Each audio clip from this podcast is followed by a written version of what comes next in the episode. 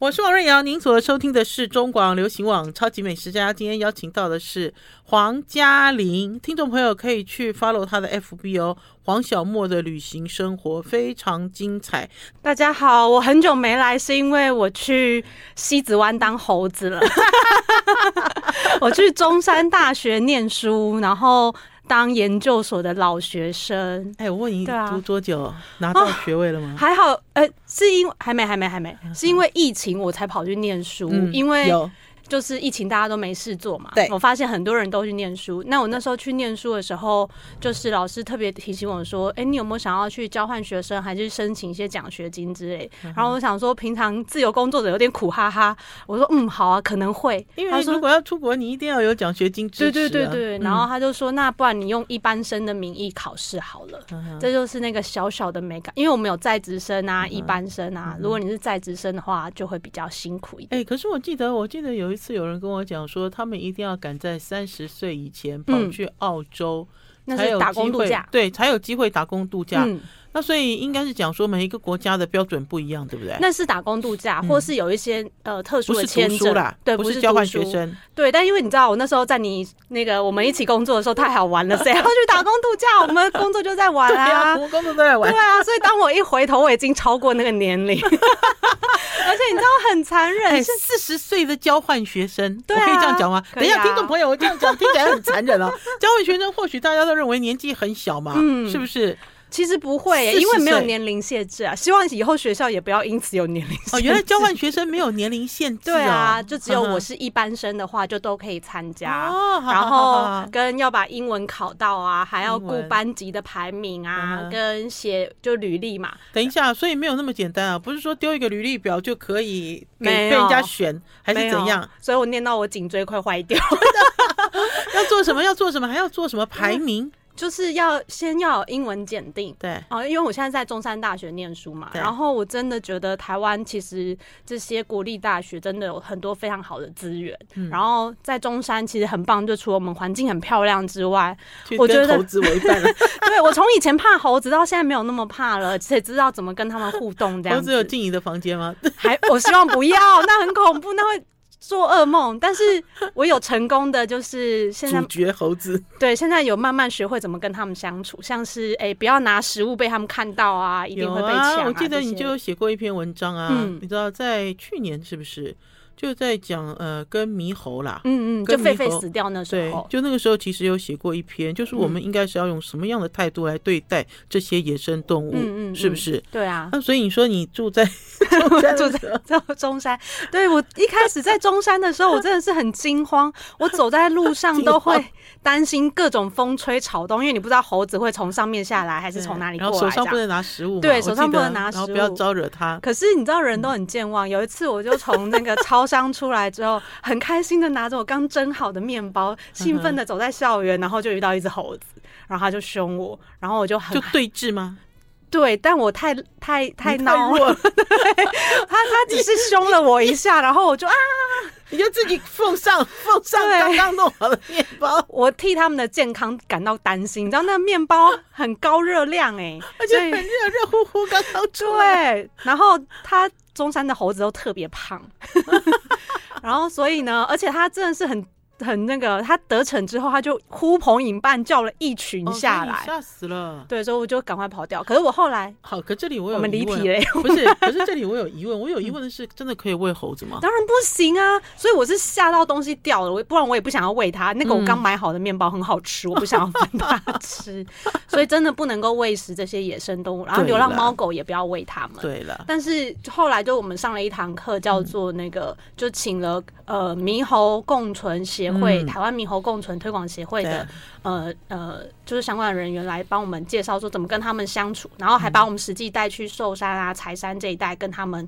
就是在学校里，我很害怕猴子。可是进到那个山里的时候，我们已经有心理准备，说怎么样跟他互动。他跟我们说：“哎、欸，其实没有猴王，美猴王都是假的，嗯、因为猴子是母系社会啊，嗯、所以其实就是妈妈们在决定。然后那个公猴在猴群当中，其实像是工具人一样。”对啊，它其实很像那个呃蜜蜂啦，类似这样，对不对？厉害的是这个妈妈，对啊，对不对？而且是妈妈群体哦，嗯，所以我们会看到那种在校园里面一只一只流荡的可能就是被驱逐的公猴啊之类的。的嗯、但每次他们上新闻都会被说什么猴王，但他们其实是被驱逐的工具人之类的。要要给大家你知道。更正一下啦，嗯、然后可是问题是嘉玲，你自己上完课之后，他再带你走进柴山，因为我知道柴山步道猴子很多哎、嗯，所以要要装作看不见吗？还是怎样？没有方法是什么？所以最好的方法就是把你所有的东西都收在你的包包里，嗯、而且不要有那些塑胶的声音。嗯，就是你要是有，他们其实是可以辨识有摩擦的声音，他就会辨识说，然后还有他们也会看。你的食物如果拿在手上，他是用看的。你食物拿在手上，他就知道是是可以吃。他会惊惊的跟猴一样，不是他们就是有一个人类啊，不是什么阿嬷对吧？惊的跟猴一样，他们就是个小人类。但是其实如果你把东西像呃，我们可能带那种帆布袋啊，或者是像我们在海边玩水，还有有那些防水袋之类，我觉得很好用。你把东西都装进去，然后把它这扣紧，它基本上猴子没有看到的话，它。不会主动去骚扰你，所以猴子骚扰人是因为他判定你身上有他可以吃的食物，对对不对？对。那猴子如果骚扰小孩呢？我记得有一个新闻，就是那个呃父母啊就推着婴儿车，嗯、然后猴子都一直围绕着婴儿车，然后所以就让人家有一种误判，嗯、误判说猴子是不是会欺负小的？嗯。可是我觉得应该还是跟食物有关，对，因为有可能婴儿身上有食物。或是说，因为大家其实很常推婴儿车的时候，会把各种食物挂在上面。上面嗯、那像之前寿山动物园开的时候，不是常常有这些惨案？对，对，所以宝宝其实很很可怜。但是所以呢，不管是你身上的，或是你婴儿车上的，嗯、全部都收进，就是看看不出来是食物的袋子里面，嗯、这样才能预防他们去抢食物。好，因为其实真的，听众朋友，这些猴子哦，不是他自己天生就很精啊，是。被是跟人类交手后，交手越来越近，住在他们的那个栖息地上。哼哼，好，我们要先休息一下，进一段广告，再回到节目现场。I like 我是王瑞瑶，您所收听的是中广流行网超级美食家。今天邀请到的是黄嘉玲，听众朋友可以去 follow 他的 FB 哦。黄小莫的旅行生活非常精彩。嘉玲以前在我们中国时报做的是旅游记者，嗯、可是呢，黄嘉玲呢现在呢没有办法用旅游记者来定位了啦，因为她的人生精彩，好精彩哦。刚刚听众朋友可以听得到，我们刚才其实一开始就在跟大家开玩笑，哦猴子打交道哦，对啊，跟猴子打交道，还有四十岁的交换学生，我们来聊一下你。下半年要去哪里啊？去挪威。我为什么选挪威呢？哦，其实我选校，哎、欸，像我不是去中山嘛，嗯、我都是打开地图，然后看哪个学校在海边，哦、就决定。然后挪威打开地图拿一个那个射飞镖，没有，一定要在海边的。然后那时候其实呃，嗯、因为。其实要太爱海了啦。对啊，因为如果去一个没有海的地方交换，我应该会崩溃。虽然挪威很冷，你应该没办法呼吸了。我觉得，对，虽然挪威很冷，但我想说一辈子可能也不会再住在那么多那么冷那么久的地方，所以觉得去一下可以体验。等一下，我去过挪威吗？我记得我，我觉得你应该有去看过。我去过瑞典，没有，我没有看过龟。我去过瑞典。嗯然后不知道有没有是经过挪威还是经过丹麦，我已经忘记了。应该是丹麦，会转机。对啊，三十年前应该是丹麦吧？嗯、那所以挪威对你的印象是什么？挪威吗？就鲑鱼啊、嗯、这些。你怎么满脑子想着都是吃的？啊、你不是一直叫别人看海洋不准讲吃？没有啊，没有不准讲。哎，如何永续利用资源？这是我为什么回学校念书，就是学一些永续相关啊等等。然后刚刚不是还没跟大家讲完那个交换学生的 tips 吗？对，其实真的很辛苦，因为我其实原本英文没有很好，所以那个时候要准备做交换，就是要申请交换学生，其实要有英文成绩啊，然后要有那个。班级的排名啊之类的，所以。大家常说小时不读书，长大当记者。你知道记者很可怜，老了还要再读书，而且我还双主修社会创新所、双主研究所、双主修公共事务管理研究所。这样选了两个，对，因为中山大学管理学院的资源非常的棒。我们的交换学生啊，除了中山大学学校之外，还有中山大学的管理学院也有自己的交换学生。所以如果是管院的学生，你就可以选择两种交换学生，就是不同的学校这样子。然后中山啊，我 好像在帮学校打广告。中山真的好啊，很好啊，中山真的很棒哦，因为很棒啦，听众朋友，对，我要跟听众朋友讲，因为少子化的关系啦，大家都认为进学校一定是小孩子，其实没有。对，然后其实没有活到老学到老，你想要学什么？嗯、其实其实嘉玲也鼓舞了我，就比如说也可以透过呃呃在。呃，学校对，就是不是不光是进修，嗯、你看他四十都可以交换学生了，我六十也可以了吧？一定可以，好吗？而且可以去挪威。但我觉得不要这样整自己，好累，哦，真的好累。然后那时候，其实中山真的非常的好，他很鼓励学生就是尽量出去交换。嗯、所以，因为像地方都可以吗？都有学校吗？哦，我们在五大洲，然后有数十国，有三百多两三百间学校，然后学有五百多个名额。中山大概只有。有不到万人左右，哦、可是即使他努力就可以了，不到万人五百五百名额。对，可是即使有这么多名额，嗯、但是大家可能，我觉得现在台湾的经济有受到影响，很多年轻的孩子们，他们呃，像像我去挪威，我是比较不怕死，我是填完了之后，就是选完之后才发现，哦，挪威好贵哦。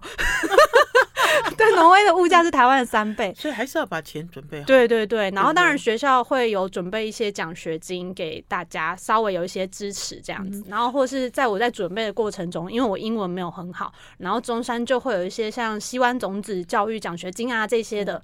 然后对你就可以不管是去学中学校里的这些语文的推广，也也可以学西语哦、法语啊这些。我甚至拿那个奖学金去学帆船。好，阿嘉玲，你准备多少钱？要去挪威多多久？我还没有认真准备 算我的钱，你算是多少钱？哈，几个月？我先不要说我的好了，我先说那个国际组的姐姐们说，挪威半年大概要多少？嗯、大概要三十万，但是其实还好，还好，对。其实还好，但是你是去半年吗？对，我去半年。哦，对，但是对，我不知道为什么对很多年轻的孩子们来说，他们可能会很担心。少打一点手机，少换一下手机，三十万就有了。对，然后其实这是一个很好，就是开拓视野的。没有，还有嘉玲，他们是不是想要去选一些比较热门的国家？有可能，例如说像荷兰呐，哦，最热门的其实是一比一，没有。是跟台湾物价差不多，所以最热门反而是捷克啊这些东欧国家，他们的物价跟台湾差不多，哦、但是我们可以去交换，然后以交换旅游学习。你在欧洲你就很好，可以去到各个国家玩啊这样子，所以真的很棒。还有啦，如果是去了挪威的话，如果只有半年的话，嗯，你每一天应该都要计划的很充实吧？哦，有，一转眼就回来啦，我这样讲对不对？所以我很认真的写了一个学校的奖学金的计划。就是每个月都会好充实哦，对，我每个月都有做一个专题，然后你知道我那时候写完计划的时候，然后我送去国际处执行了。对，不是国际处的姐姐就是问我，妹妹就问我说：“你这样子会不会做太多事？你还要念书？”然后我就想说，我们以前工作的时候，大家都不相信，以前其实记者哦都忙得跟呃狗都没有我们那么累，对，狗都没有我们那么累。然后所以其实我们离开了报社的这个行业之后。呃，做一些传播媒体了，就会觉得，嗯，怎么这样就做完了？哦，还是说，哎，哦，这样就好了？对，有一个这样子，就突然间从高压释放之后，其实是不一样的。对，但要要习惯一下一般人的生活，这样也是不错，可以让大家放松一点。好，那嘉玲，你告诉我，你对挪威的印象除了鲑鱼之外，你最想看挪威的什么？就挪威其实他们的海洋永续，其实是我蛮好奇，跟气候变迁相关的事情。嗯、哦，原来如此，所以你已经设定好了。是不是、嗯？就是这几年我比较关心，然后在学校里，就是我学了很多永续相关的事情。嗯、那我也希望看看别的国家怎么样做这些永续相关的事情，尤其是海洋永续的部分。所以鲑鱼你一定会去看？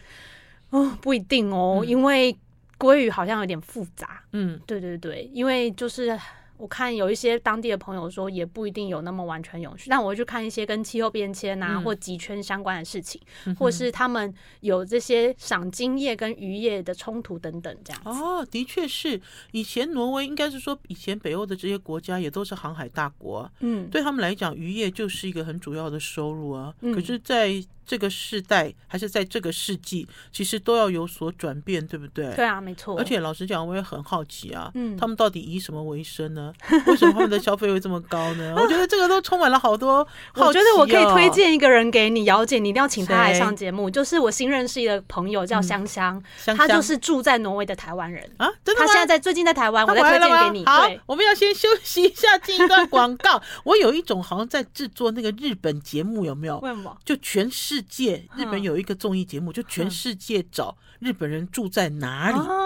各式各样的地方，嗯、你想都想不到，居然有日本人居住在那边，嗯、然后交换生活经验。嗯、好了，我们要先休息一下，进一段广告，再回到节目现场。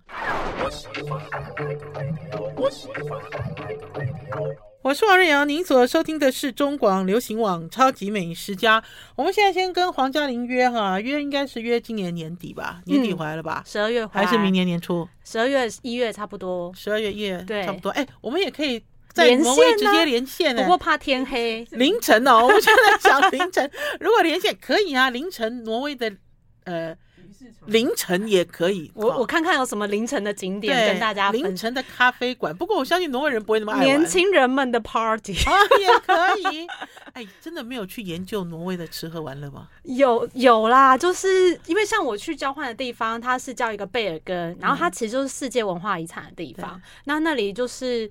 那边也是一些游轮的那个主要，像我们高雄一样的主要的集散地。对。然后跟大家比较知道，可能是奥斯陆。然后他们这中间会有所谓的挪威缩影啊，可以搭大众交通工具。我觉得这其实台湾也很适合做。我们从山到海这么近，可是我们都没有这种串联起来。所以我其实就很会想要，很想要去看他们如何运用他们的观光资源。可是这其实也跟对我的认真、我的研究有相关。我研究在研究 永续旅游跟过度观光。那其实我们。都以为挪威很永续，但是其实他们也有自己过度观光的一些问题，像是峡湾这样子啊。的确是，而且呢，刚刚呢嘉玲也有讲啊，其实有好多国家都值得我们借鉴。可是呢，到底要怎么样有一个着眼点？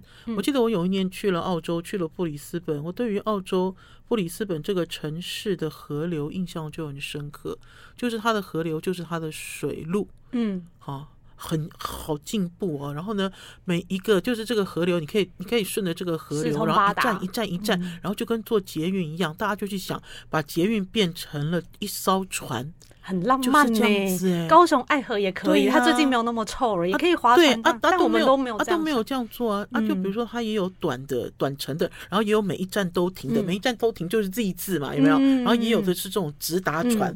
哦，我觉得就是应该是说开阔视野这件事真的太重要了啦。对啊，好，然后嘉玲，我听说你最近在 去了泰国，不是了，我听说你有一个怎么怎么奖要领哦，我们要先给他恭喜恭喜，放鞭炮 是什么事情啊？来，哦，就是普天同庆，很荣幸获得了海洋委员会就是第一届的海洋保育贡献奖，这样。海洋保育贡献奖，哎，对啊，你其实得奖不止一次嘞，之前是观光局。对啊，对，但是我也是会有点，他笑到他笑到嘴巴变大了，对，还是小嘴巴，对，但是我也是有点哀伤。变得奖也是无法真的完全改善就是地方的问题啊，但是得奖某种程度上是对我自己的一个肯定跟鼓励，这样，不然你知道在茫茫大海当中走这些路，你都不知道自己的努力到底是对还是错。我们其实刚才一开始跟大家介绍黄嘉玲的时候，黄嘉玲一开始来到我们超级美食家讲的是旅游啊，旅游加美食，可是呢，逐渐呢。黄嘉玲呢，来到我们超级美食家呢，变成海洋的代言人。听众朋友还记得吗？那一集在讲菲律宾，嗯，我还记得。然后呢，逐渐逐渐呢，呃，你现在已经算是全身投入了。那所以这次还会会要颁一个奖给你，有具体的理由吗？还是你知道你做了什么事情被海委会看见，被很多人看见？嗯、呃，其实他这次，嗯、呃，就是这个海洋保育贡献奖，不是只有我，嗯、还有包括有组织型的跟个人型。那我拿到的是个人型的。嗯，那个人型里面，其他得奖的一些伙伴，可能是在这领域很长时间投入的一些海洋研究的老师啊，嗯、或是海推广海洋教育啊等等。然后我得奖的理由是自由工啊、呃，自媒体工作者。我觉得海委会非常的勇敢，对，因为。嗯，像我上次拿观光局的奖也是，就是旅游作家，就是以媒体人的这种角色，我都虽然说媒体人去拿这些奖好像很奇怪，可是不会啊。如果有长期关注你的文章，嗯、或者是有关注你的论点，嗯，对不对？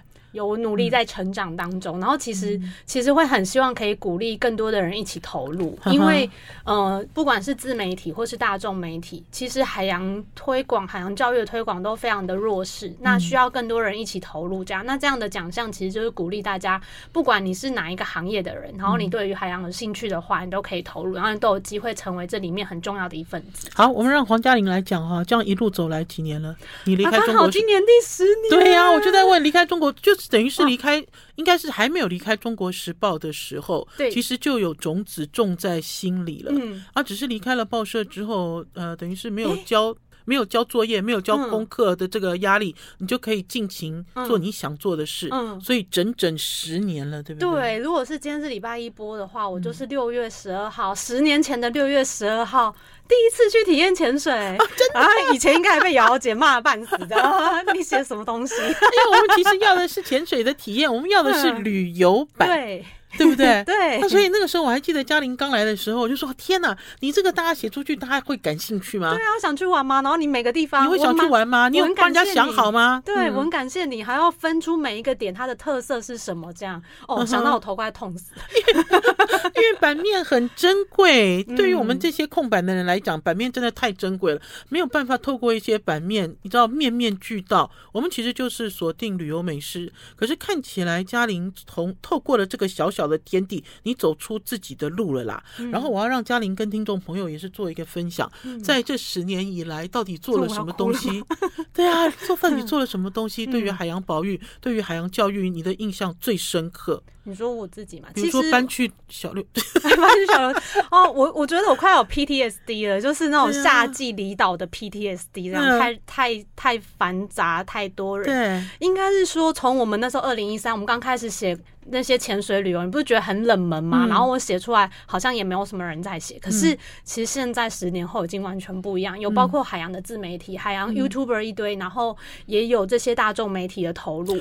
对，然后所以你是先驱者 啦。我这样自己讲看看。对啊，对，然后跟就是二零一八海委会成立之后，整个海洋的事情部署就更完整。对，对，所以其实以前我要很辛苦的去每一个点打点这些老师们，嗯，然后现在其实大家很幸福，包括我们现在国家有推这些海洋教育，嗯，所以其实是从上到下，从下到上，就是通路都比以前更宽广这样。嗯，然后我比较幸运的事情是，因为我觉得很有趣的事情是，专业大多数大家就是。专门做什么？然后我们记者就是在那边串来串去、串来串去的人，找大家兴趣的东西，对，把大家连接起来。嗯、所以我觉得蛮有趣的事情是，因为我一直以为，呃，就是像这样比较宽广式的学习是大多数人都会有的。可是我后来发现，呃，其实是记者蛮独有的一个特性。对啊，所以人家都讲说，记者其实不是专业了，记者其实。记者其实只有很表面，嗯，我讲白了，记者就是刮一层那个 皮，对，角质，就今天要清角质了，你知道，记者其实就是在做表面，这样，在这个时代跨领域很重要，嗯哼，就是你才能够把不同专业的人连接在一起。可是我觉得跨领域之外，嘉玲让我很佩服的是，你找到了你自己的兴趣，找到你自己的喜好，然后往里面深入去挖掘。我真的都没有想到，呃，透过这样子的方式，还可以再读书。在进修，就是等于是范围很宽广。嗯，你都应该是说，在十年前你离开《中国时报》的时候，都没有想过十年之后黄嘉玲的定位已经变成这样子了，嗯、是对不对？对，完全没有想过。我离开应该是二零一六，再近一点点这样，嗯、但我真的没有想过说可以有这么。就是多彩多姿的人生，真的多彩多姿哎！好，听众朋友要给他恭喜哦，大家上他的脸书给他恭喜哦。黄小莫的旅行生活，这是他得到的国家颁发的第二个奖，对不对？对啊，对不对？国家，但是要感谢很多很多人的帮忙，真的，我也希望我们的海洋环境可以持续的改变。好，我们要先休息一下，进一段广告，再回到节目现场。I like 我是王瑞瑶，您所收听的是中广流行网《超级美食家》。我们今天既然邀请了我们超级美食家的好朋友黄嘉玲来这里，当然就一定要讲到海。他有做准备哦，对，我是认真的准备了泰国龟岛的小旅行。哎，你最近跑去泰国？对对对，在四月的时候，嗯、然后去了一趟，然后龟岛啊，其实我觉得泰国真的最好玩的地方就是很好吃，很好吃。虽然对，虽然了解说我都不讲吃，可是你知道我就是一个很词穷的人，就是只有好吃好吃。然后这几年其实泰国的食物在台湾很多，所以满街都是泰奶啊这些。早期我们去都会喝很多的泰国奶茶嘛，然后我这次去是疯狂，每一餐都点。芒果糯米。芒果糯米我知道啊，芒果对，因为是皇室的点心啊，芒果糯米。然后因为芒果糯米呢，在台湾其实是比较还没有办法做出那种完整的口味，所以我就是从下飞机，然后到每一站每一站都吃。而且它芒果还有刻花哎。对啊对啊，然后这次去的地方呢，其实是一个 叫做龟岛。那对它既然叫龟岛，应该就是有一些龟，但其实呢，我这次去潜水的时候比较没有看到。可我觉得很感动的事情是，就像刚刚跟瑶瑶姐讲的，就是。还蛮有趣的事情是，我人生就从游海洋啊、旅游，然后走到一个现在大家很热门在说的事情叫永续。嗯，那这其实也跟我就是关心我们的这些岛屿啊，如何可以永续发展有关联。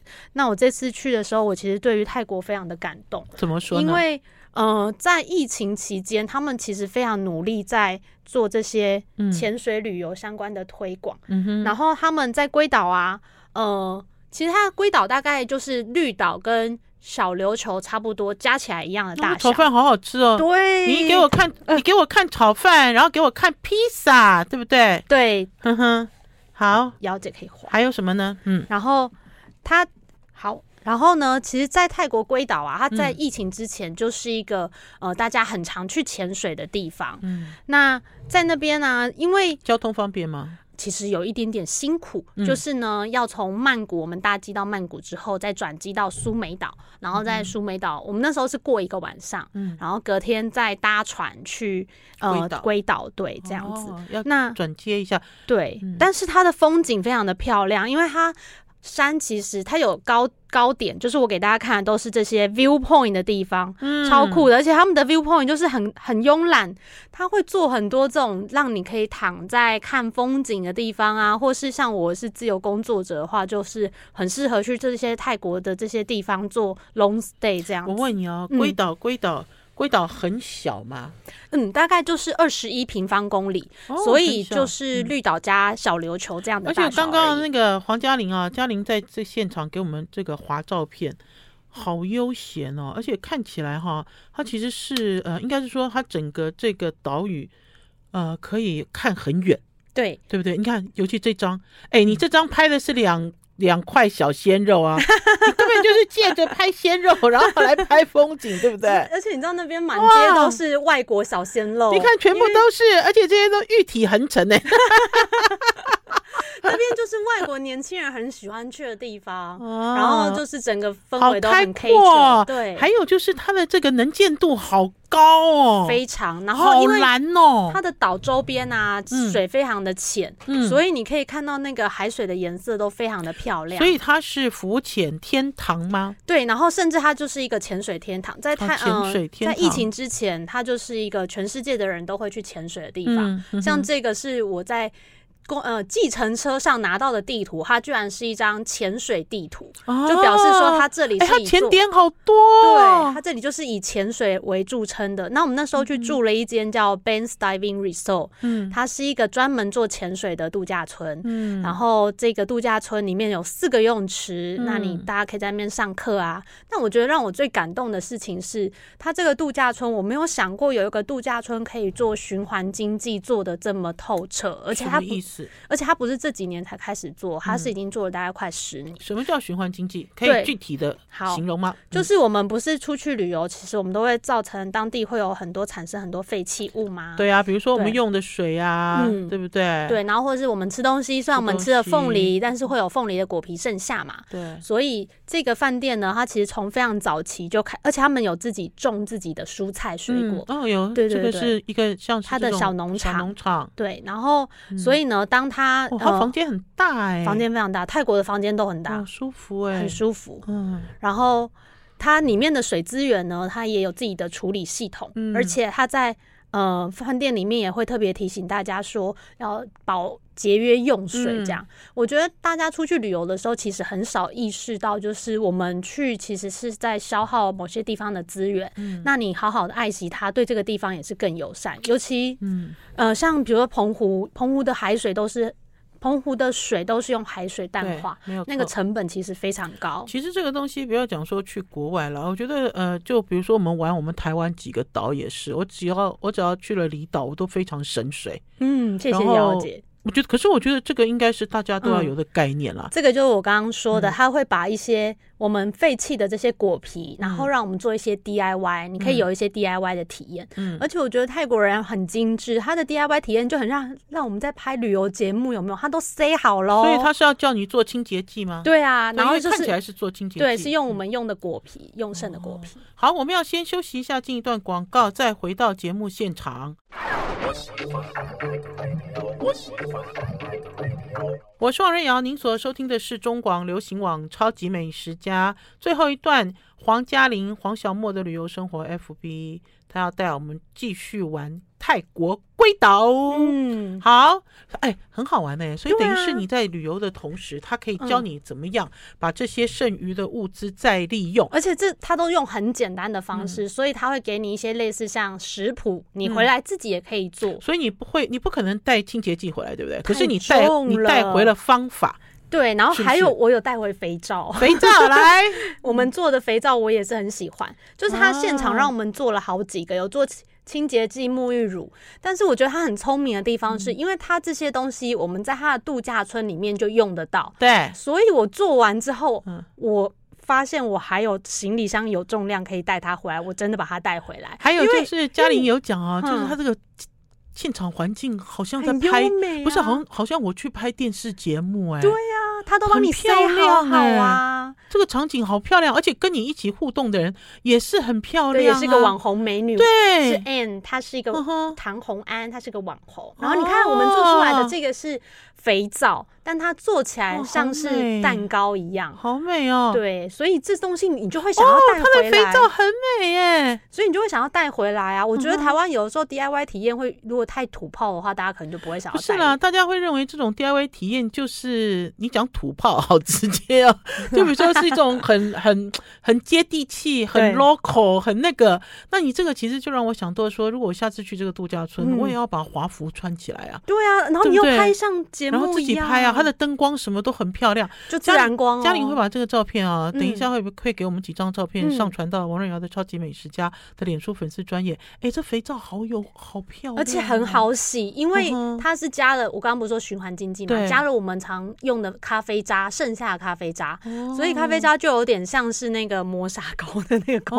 能。我现在还洗着它，而且很滋润，这样子。好，来，所以等于是很厉害了，它不一定就不光是去那边。休闲去潜水不是这样子的，它的玩法会更深入，而且更时髦。对，而且就是、嗯、呃，其实是也是对环境蛮友善的这样子。嗯、然后，嗯、呃，它那边的潜水环境呢也很漂亮。嗯，对，来因为刚刚哇，这是在海里吗？是的，就是这间度假村他们提供的照片。为什么感觉不像海里呢？为什么感觉？为什么感觉？很像一幅画吗？对，怎么不是很清晰？当然，这个是拍摄技巧哦，真的 啊！你进去你自己潜了之后也是这样吗？嗯、呃，其实也是蛮漂亮的。嗯、然后，呃，我们有去看了，还有一些红鱼啊，嗯、或者是很。有梭鱼这一些，魟鱼啊！你看，我要用美，我要用那个食物观点来看了。嘉玲回去，哎，魟鱼新鲜到身上的花纹纹路一清二楚，哎，因为它活的，这尾鱼好新鲜啊！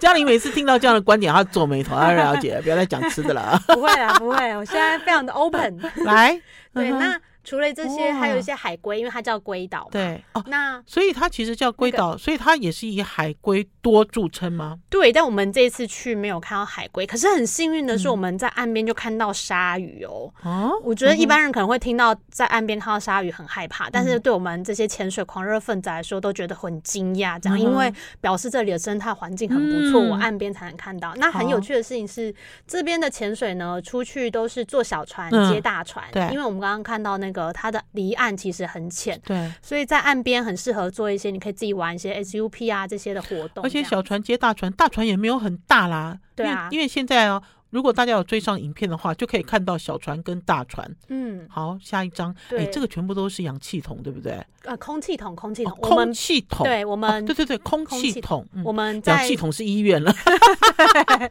对，而且就我们在潜水的时候背的就是压缩空气这样子。哦，哎，很壮观呢，很舒服，而且它船上也很注意，它就是会有这些呃。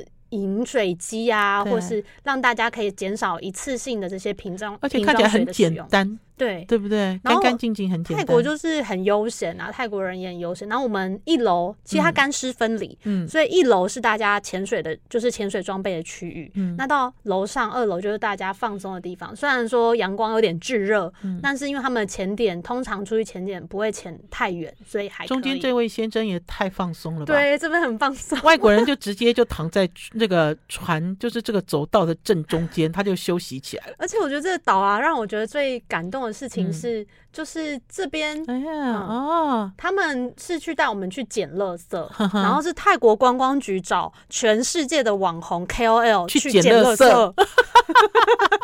啊，你有捡到什么了吗？有啊，捡到也有人捡到轮胎、啊，这是渔网吗？就捡到渔网吗？啊，这个渔网是他们有用当地的渔网做一些网袋，我们下去收集垃圾这样。哦、然后像也是回收再利用，我们一起捡垃圾，然后捡了一些，哎，真的有垃圾哎，很多，哎，好奇怪，这个岛已经是这种像是呃做的很好的模范岛了。嗯。可是还是有，对不对？因为洋流是呃洋流全世界通的，然后像他们很棒的地方是，他们其实会有公司协力，就是当地会有潜水队，嗯、所以他就说他那天带我们去的地方是他们平常不会去潜水的，嗯，因为他们平常会去潜水的地方，大家没事就会把它捡干净了，哦，所以我们那些地方大家潜水圣地反而没有没有垃圾，还有还有这些垃圾哈，看起来哈并不是保特瓶啦。我有看这些垃圾的内容，啊、对，其实它大部分是网剧，并不是，其实是在台湾就是保特瓶，对对？台湾也是都有综合的这些、嗯、呃垃圾会在里面。好，对，嗯、那我觉得在当地让我感受很舒服的地方是，嗯、呃，像这个龟岛，我有查一些资料，它其实也是大概一九。它在一九四零年之前是没有人住的，然后是新兴，对对对，然后一九四零年之后开始有人陆续居住，然后一九七零年开始发展观光，嗯，然后一九九零年开始有潜水店进驻，嗯，到现在是其实是全世界知名的潜水圣地，哦，发展的好快，对，那重点是。我觉得这里的教练们跟我讲的话，我觉得很感动。嗯、因为像我们在台湾，很多的离岛都会，你要血缘政治正确，人家才会认同你是在地人或者什么。嗯，那因为在这个岛，大家后来都是外来的，然后这些教练们来自世界各个国家。嗯，他就说他们觉得在这里最棒棒的地方，因为又有台湾的教练去这边当过潜水教练，嗯、他说在这里氛围很棒。他退休的时候，他老了会想要来这边退休，是因为在这里他觉得。呃，大家都是一样的，不会有人觉得你不是，因为你不是泰国人，然后你不是龟岛人，就觉得你不是这里的一份子。这样，等一下，我为什么听起来怪怪的？我问你，你去小琉球的时候也有这样子的想法吗？在台湾的离岛蛮容易的，真的还，虽然大家真的都对我很好，可是，可是。台湾的离岛才还是会有这样的状况。哎，我觉得好有趣哦！听众朋友，或许大家会觉得好浪漫哦。我今天想要搬去哪里住，就搬去哪里住；我想要去哪里怎样就怎样，落地生根，其实没有想象中的简单，对不对？好了，谢谢黄嘉玲来到我们超级美食家，听众朋友，我们还是要要恭喜她哦，要拿到中华民国海洋委员会的奖项。恭喜黄嘉玲，也谢谢听众朋友，拜拜，拜拜，拜拜，拜拜。